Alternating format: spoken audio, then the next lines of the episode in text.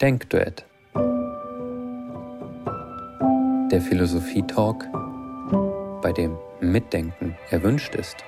Ein Hallo und herzlich willkommen an die Zuhörerinnen des Podcasts und vor allen Dingen auch all denjenigen, die heute mit dabei sind, live mit dabei sind beim Denkduett, dem Format, bei dem sich zwei Philosophen oder Philosophinnen gegenüber sitzen, wenn auch nur virtuell, und miteinander philosophieren, dialogisieren, duitieren, immer über ein ganz bestimmtes Thema.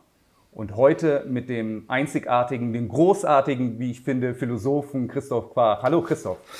Lieber Christa, herzlichen Dank für die freundliche Begrüßung und auch allen, die zuhören, ein herzliches Willkommen und ein Willkommen im neuen Jahr, denn es ist ja das erste Denkduett, was wir in 2021 machen. Ja, dann hoffentlich ähm, wird es ein gutes Denkduett, würde ich sagen. Aber da sind wir schon fast bei dem Thema, aber auch nur fast. Denn ich stelle mich auch ganz kurz vor. Mein Name ist Krischer Kops, ähm, bin auch Philosoph meinerseits. Und wir sprechen heute eben, wie schon angedeutet, über ein Thema, das wir alle gut kennen oder vielleicht jetzt noch besser kennen, als uns lieb ist. Und zwar über das Thema Hoffnung. Und speziell heißt der Titel heute Hoffnung, Fluch oder Segen. Und als ich den Titel mir durchgelesen habe, Christoph, dann habe ich mich erstmal gefragt, Hoffnung, Fluch, Segen, ist das nicht vielleicht eher ein theologisches und nicht unbedingt ein philosophisches Thema? Hm, vielleicht ja, weil das Konzept Hoffnung schon auch eines ist, das von den Theologen sehr stark immer wieder diskutiert und traktiert worden ist. Ähm, ich habe mir dann doch nochmal die Mühe gemacht, auch ein bisschen im historischen Wörterbuch der Philosophie nachzuschlagen und da geht es auch größtenteils um theologische Hoffnungskonzepte. In der Tat, es ist ein bisschen von der Philosophie vernachlässigt worden, dieses Thema. Aber gerade das, finde ich, macht das Thema spannend, denn ähm, ich denke, Hoffnung ist nun mal ein Thema, das uns Menschen alle irgendwie betrifft und mit denen wir alle zu tun haben. Und solche Themen sind nach meinem Dafürhalten Gegenstand der Philosophie. Philosophie. Und so ein paar ganz spannende philosophische Gedanken gibt es dann eben aber auch doch dazu. Und ich könnte mir vorstellen, dass wir über die heute auch ganz gut miteinander ins Gespräch kommen werden. Okay, dann sind wir, so wie ich das verstehe, heute dafür verantwortlich, dieses Desiderat aufzuarbeiten. Absolut. Wir können ja auch den Theologen vielleicht hier und da noch zur, zur Geltung verhelfen, indem wir sie kurz streifen. Aber ich denke, wir sollten mal doch den Schwerpunkt auf unser philosophisches Kerngeschäft legen. Okay, dann machen wir das. Ähm, was ich mich frage noch, als ich mir am Anfang da Gedanken drüber gemacht habe, ich habe natürlich als Vorbereitung den Teasertext durchgelesen und da habe ich gesehen, dass du auch Bezug auf das letzte Jahr nimmst. Also das letzte Jahr war gelinde gesagt ein eher bescheidenes für viele Leute und diese Leute und viele andere, die hoffen wahrscheinlich auf ein besseres Jahr, auf ein besseres Jahr 2021. War das der Grund, der Anstoß für dich, dieses Thema heute voranzubringen?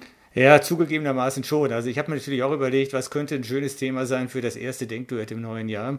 Und ähm, als ich dann selber ähm, meine Weihnachtspost geschrieben habe und auch viele Weihnachtskarten bekommen habe, ist mir schon nochmal aufgefallen, dass das Thema Hoffnung bei vielen eine große Rolle spielt oder auch Zuversicht.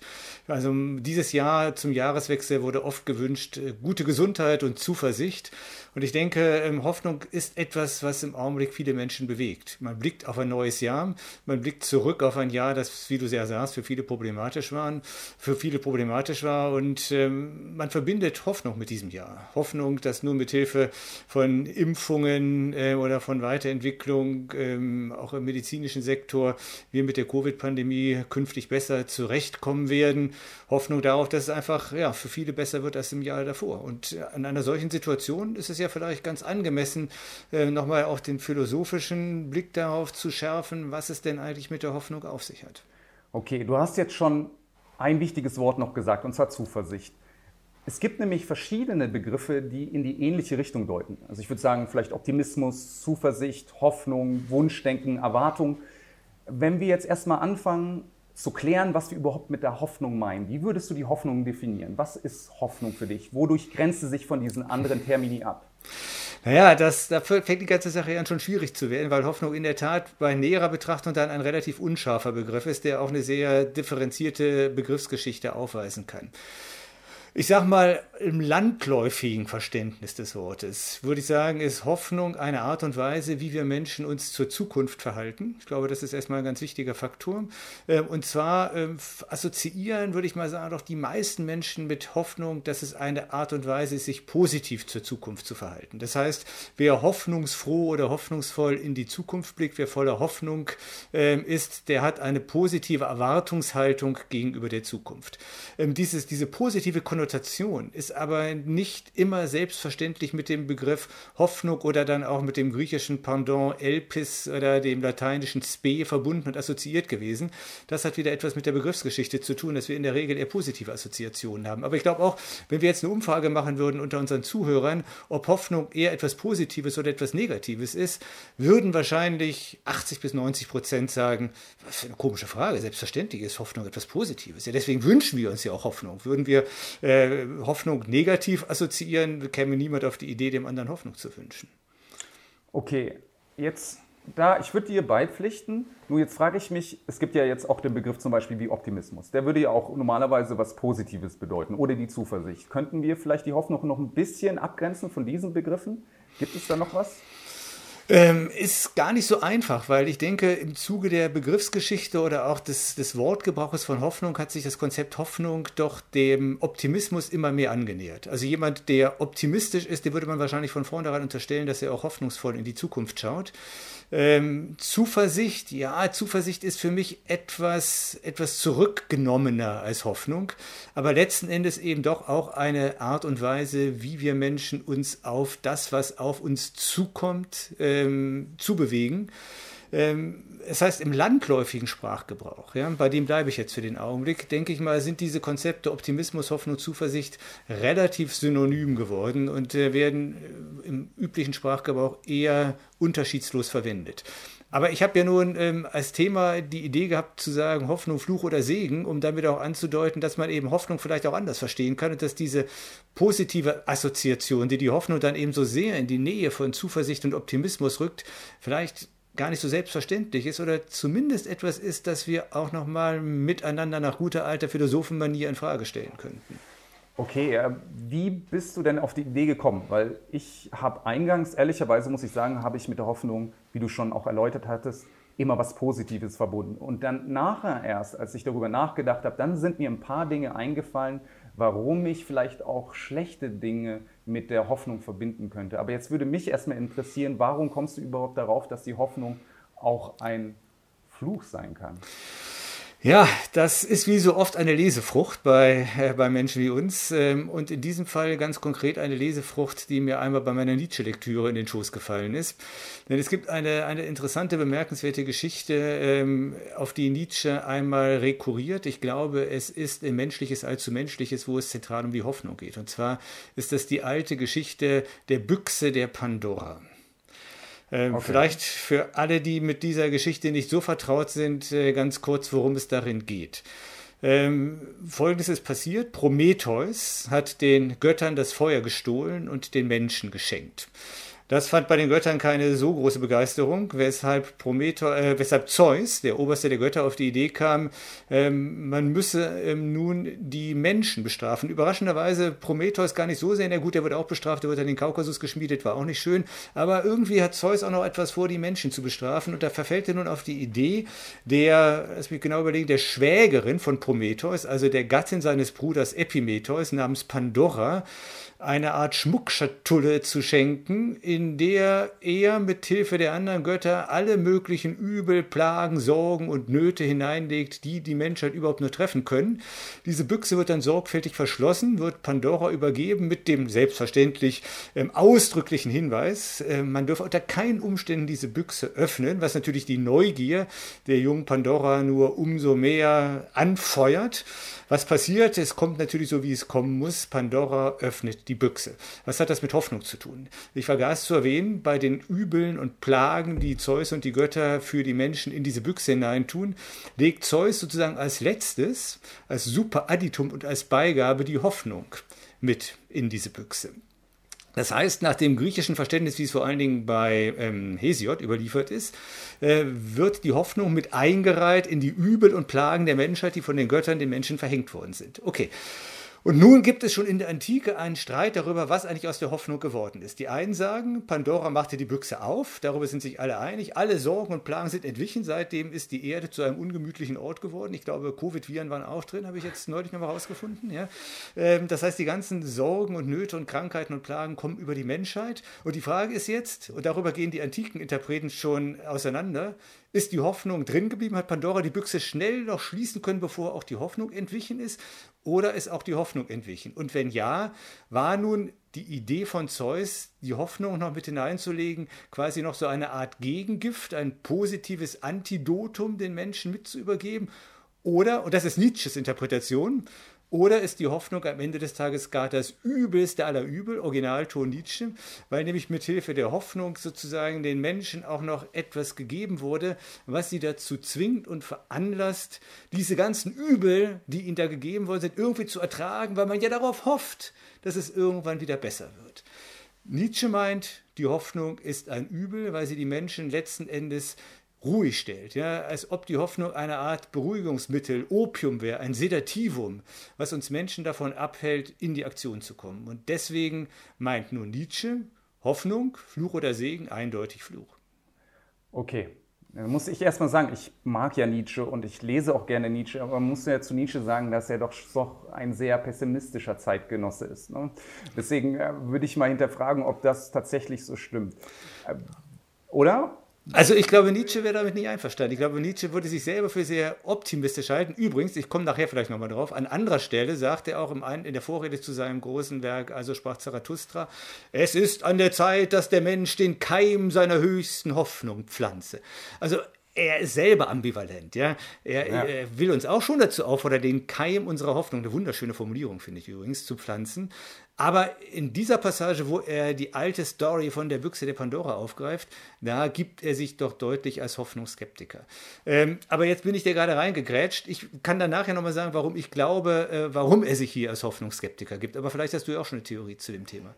Naja, ich würde, mich, ich würde das gerne mal an einem Beispiel festmachen. Und zwar ein Beispiel, in der eine Person jetzt vor der Entscheidung steht, etwas zu tun, in der sie vor Leid und Übel steht und ob dann ganz spezifisch in dieser Situation der Person die Hoffnung tatsächlich hilft oder sie ihr tatsächlich äh, sie daran hindert, etwas zu machen. Ich weiß nicht, ob man vielleicht begrifflich auch differenzieren kann zwischen einer aktiven Hoffnung oder einer passiven Hoffnung. Das ist jetzt ein leichter Ausweg natürlich, weil ich den Begriff jetzt ein bisschen auseinander äh, schneide. Aber ich weiß nicht, so rein phänomenologisch ja. meinem eigenen Leben betrachte, würde ich sagen, dass die Hoffnung eher immer etwas war, was mich dazu auch verleitet hat, aktiv etwas dafür zu tun. Und gerade an dem Punkt, an dem ich keine äh, Hoffnung mehr habe, an dem Punkt, an dem ich total defateistisch bin, ist normalerweise der Punkt auch, an dem ich überhaupt nicht mehr handle. Ja, also ich glaube, das ist ein guter Punkt. Ich finde es auch eine heiße Spur zu sagen, man unterscheidet sowas wie diese, wie hast du es jetzt gesagt, die aktive Hoffnung von der passiven Hoffnung oder, oder ja, irgendwie genau. so in der Art, ja. Ähm, und ich glaube auch tatsächlich, dass das uns hilft, dieses Nietzsche-Wort ein Stückchen zu verstehen. Ähm, denn äh, wenn wir nochmal ganz kurz bei Nietzsche bleiben, wenn man sich auch den Kontext anschaut, Nietzsche ist nicht unbedingt ein pessimistischer Denker, aber er ist allemal ein polemischer Denker. Und er hat einen Lieblingsfeind, auf den er mit großer Vorliebe eindrischt, und das ist, äh, wie wir alle wissen, das Christentum. Und ich denke, der Begriff, der, der, das Hoffnungskonzept, das Nietzsche hier ins Visier nimmt, ist vermutlich das, was aus der christlich-jüdischen Tradition überkommen ist und dem er etwas entgegensetzen möchte. Also das jedenfalls würde sehr in Nietzsches äh, Profil passen. Und, und damit wären wir jetzt nochmal bei diesem theologischen Hoffnungskonzept, das du ja schon am Anfang erwähnt hast. Denn in der Tat kann man sagen, auch in der, wenn man nochmal die Philosophiegeschichte Revue passieren lässt und in dem Fall dann auch die Theologiegeschichte, dass der Begriff Hoffnung in der christlich-jüdischen Religion eine zentrale Rolle spielt. Ja, das hat was schon mit dem, mit dem jüdischen Messianismus zu tun, der ein ganz klar besetztes, positives Verständnis von Hoffnung hat, das den Menschen auch nach gerade ethisch dazu ermutigt, hoffnungsvoll in die Zukunft zu blicken, weil nämlich die Zukunft oder weil für die Zukunft von Gott selbst eine bessere Welt, die Erlösung, ähm, das himmlische Jerusalem oder wie auch immer man es nennen möchte, ähm, verheißen ist.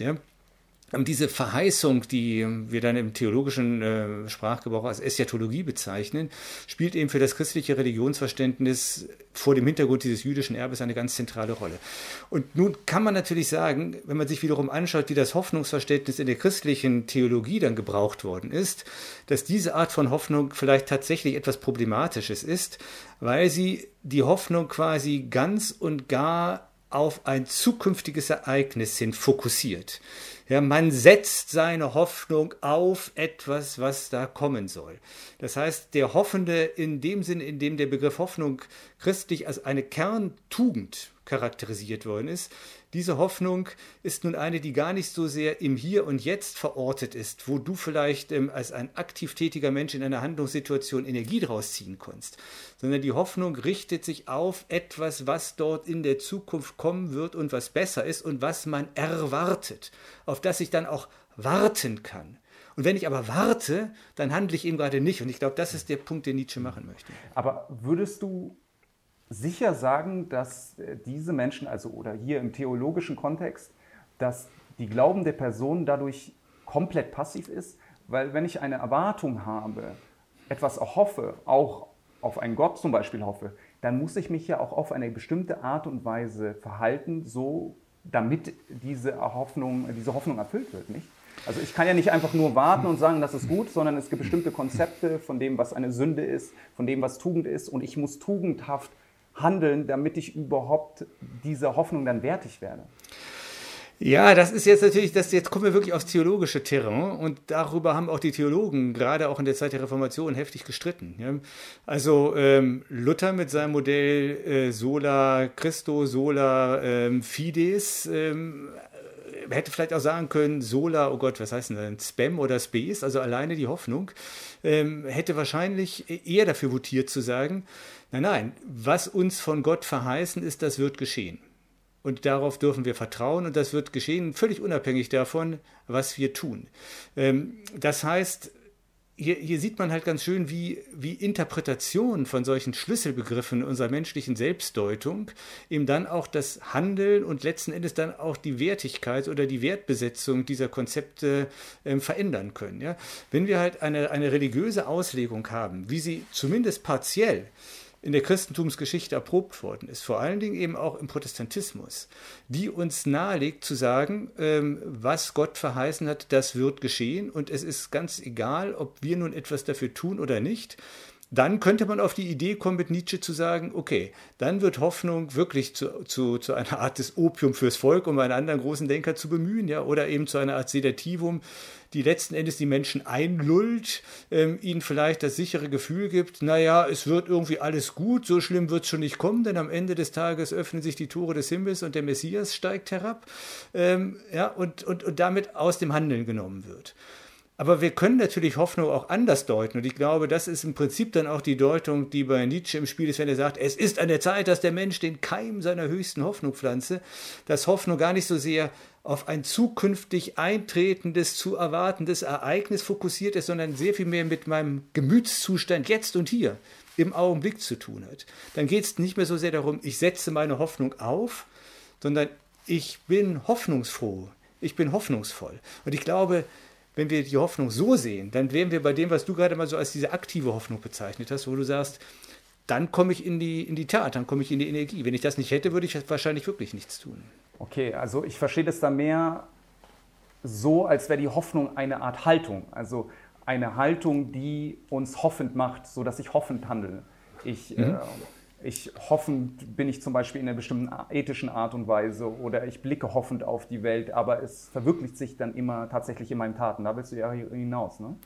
Ja, also äh, es ist so etwa diese Spur. Also ähm, zum Beispiel auch, ähm, sagen wir mal so in der existenzialistischen Philosophie gibt es eben auch die Idee, dass die Hoffnung ähm, vor allen Dingen etwas ist, was mit dem Subjekt zu tun hat also mit meiner jeweiligen Gemütslage und gar nicht so sehr mit einem Objekt oder Gegenstand, auf den sich diese Gemütslage bezieht. Ne, also wenn ich sage, ich bin zuversichtlich oder ich bin guter Hoffnung, ich bin hoffnungsfroh, dann sage ich weniger etwas über das, dem diese Hoffnung gilt, was mir vielleicht Anlass gibt zu hoffen, sondern ich sage etwas über meine eigene, meine eigene Stimmung im Hier und Jetzt. Ähm, und aus dieser Stimmung heraus ähm, entsteht dann eine Haltung, ne, die es mir erlaubt, wiederum das, worauf ich nun blicke, voller Hoffnung ähm, zu gewahren. Ich weiß nicht, kann ich mich da verständlich machen? Ja, mir wird es klarer. Ich weiß aber noch nicht ganz genau, also ganz genau demarkieren, wie der Unterschied ist, kann ich noch nicht. Also wir haben trotzdem ein Objekt natürlich, ein, ein Begehren, auf das sich die Hoffnung richtet, nicht? Und dieses äh, Begehren, das normalerweise in der Zukunft liegt, beziehungsweise das ich erst in der Zukunft erfahre, ähm, das ist doch genauso zukunftsbezogen. Ja. Wo ist dann jetzt der Unterschied, wenn ich sage, ich mache das hoffend oder ich hoffe auf etwas in der Zukunft? Also nehmen wir mal jetzt, bleiben wir einfach mal bei, der, bei unserer gegenwärtigen Situation und sagen ähm, Sommerferien 2021. Ich hoffe, dass wir wieder in die Ferien fahren können. Ne? Ähm, jetzt kann man sich fragen, was sage ich eigentlich, wenn ich das sage? Treffe ich damit eine Aussage, die mit einer Prognose über, den, über das Infektionsgeschehen im Sommer 2021 verbunden ist? Also ähm, da ist ein, ein objektives Geschehen in der Welt oder es, es, es ist etwas, sagen wir mal, antizipierbar, nämlich ein rückläufiges Infektionsgeschehen im Sommer.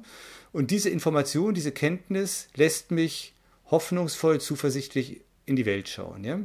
Ähm, das wäre, ähm, sagen wir mal, das vielleicht eher das vor dem Hintergrund der ästhetologischen Tradition der Religion äh, verortete Hoffnungsverständnis. Ich kann aber auch ähm, den gleichen Satz, ich blicke voller Hoffnung in den Sommer 2021, als eine Aussage verstehen, die etwas über meine jetzige Gemütslage in diesem Augenblick, wo ich rede, zum Ausdruck bringt. Ja?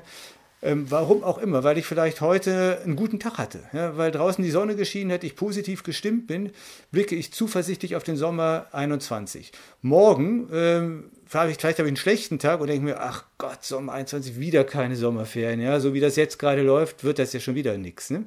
Also ähm, man kann eben die Hoffnung eher als eine, oder den, die Artikulation von Hoffnung eher als eine Aussage über das Subjekt verstehen oder ähm, eine tatsächliche, die, als, als, Aussage über die Antizipation der Qualität eines Ereignisses in der Zukunft. So, ich verdrehe mir schon wieder die Worte.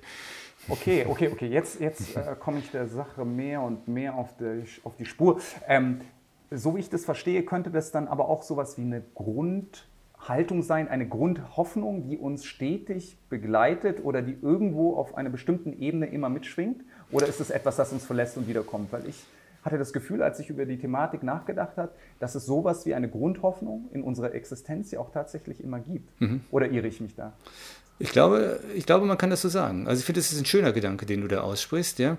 Was mir da gerade so spontan durch den Kopf geht, jetzt bin ich doch wieder bei den Theologen gelandet, ist dieser Dreiklang Glaube, Liebe, Hoffnung. Ja? Wenn man Glaube hier eher, wie es tatsächlich im griechischen Wortgebrauch äh, von Pistis, was dahinter steckt, äh, übersetzt werden müsste, mit Vertrauen arbeitet. Ja? Also Vertrauen, Liebe, Hoffnung. Die drei scheinen irgendwie was miteinander zu tun zu haben. Äh, da ist auch dieses Urvertrauen drin, ja? eine positive Grundhaltung zur Welt. Liebe und dergleichen. Ich glaube, ähm, das ist tatsächlich ähm, das, was das die von dir sogenannte aktive Hoffnung auszeichnen könnte oder dieses, sagen wir, dieses existenzialistische Hoffnungsverständnis, das ich jetzt gerade versucht habe, an diese Gemütsstimmung ranzubinden, ähm, weil genau diese Haltung es dann eben auch ist, ne? die uns in die Lage versetzt, etwas dafür zu tun, dass das, worauf wir unsere Hoffnung setzen, wirklich zutrifft.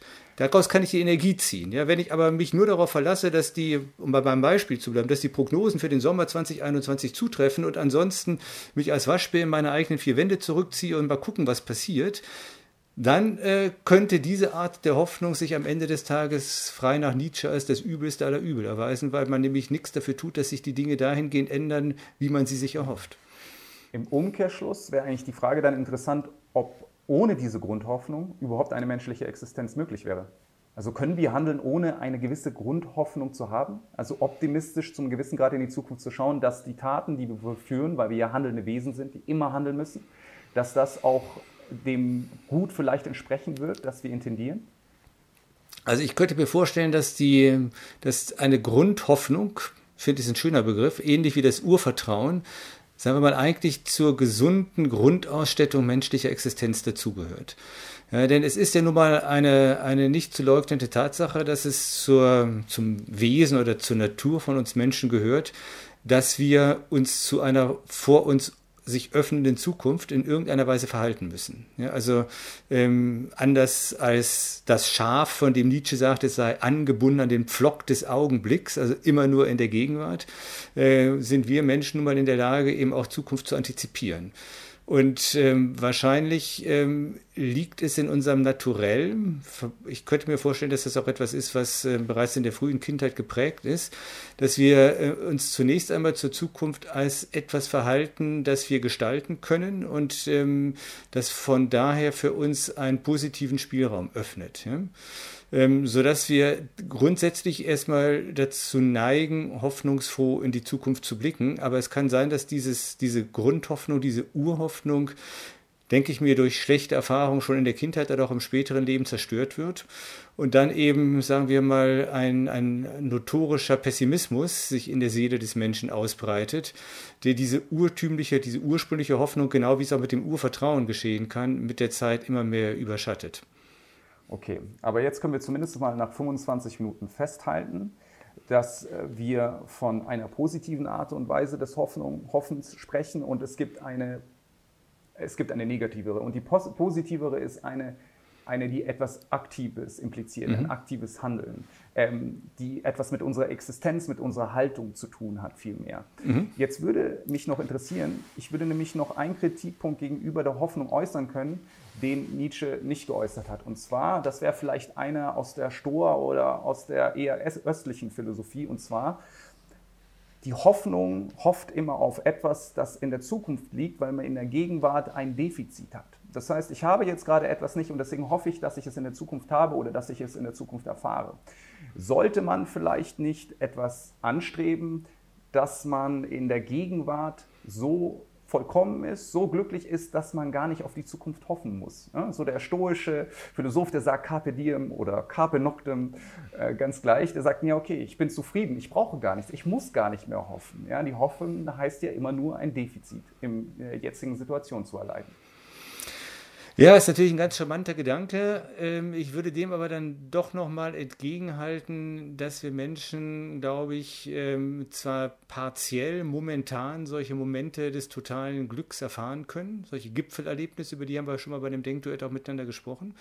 Ähm, aber dass wir eben letzten Endes doch immer wieder vor einer ungewissen, von uns nicht kalkulierbaren und unberechenbaren Zukunft stehen, zu der wir uns irgendwie verhalten müssen. Also jeder noch so schöne Glücksmoment, äh, uns voll und ganz im Hier und Jetzt aufgehen lässt, äh, vergeht irgendwann auch wieder. Das ähm, liegt einfach in der Natur unserer menschlichen Zeitlichkeit.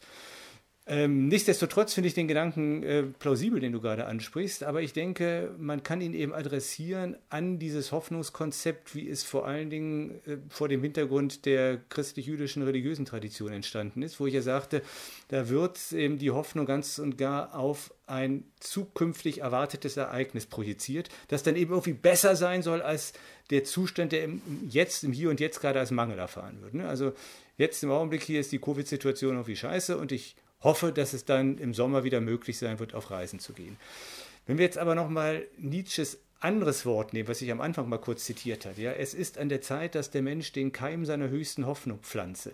Dann finde ich das ganz schön, wie die Hoffnung in diesem Augenblick tatsächlich zu einem, zu einem Momentum in der Gegenwart wird. Ja. Ich pflanze die Hoffnung jetzt hier in diesem Augenblick damit etwas wachsen kann. Ja? Man pflanzt den Keim. Das ist Nietzsche, Nietzsche at his best. Ja? Ein wunderbares Bild. Ich pflanze den Keim der Hoffnung, damit sie eben dann auch sicherlich unter meiner eigenen Einwirkung wachsen kann und dem entgegenwächst, was ich mir da vielleicht erhoffe. Vielleicht ist ja gerade der erfüllte Augenblick, von dem du sprichst, ja, den wir fassen sollen, ähm, auch dann erst so richtig rund erfüllt, wenn ich nicht nur im Hier und Jetzt bin, sondern so im Hier und Jetzt bin, dass das, was ich jetzt und hier tue, in der Zukunft weiter wachsen kann. Also ein Keim pflanzen. Das finde ich ist ein, ist ein wirklich schönes Motiv.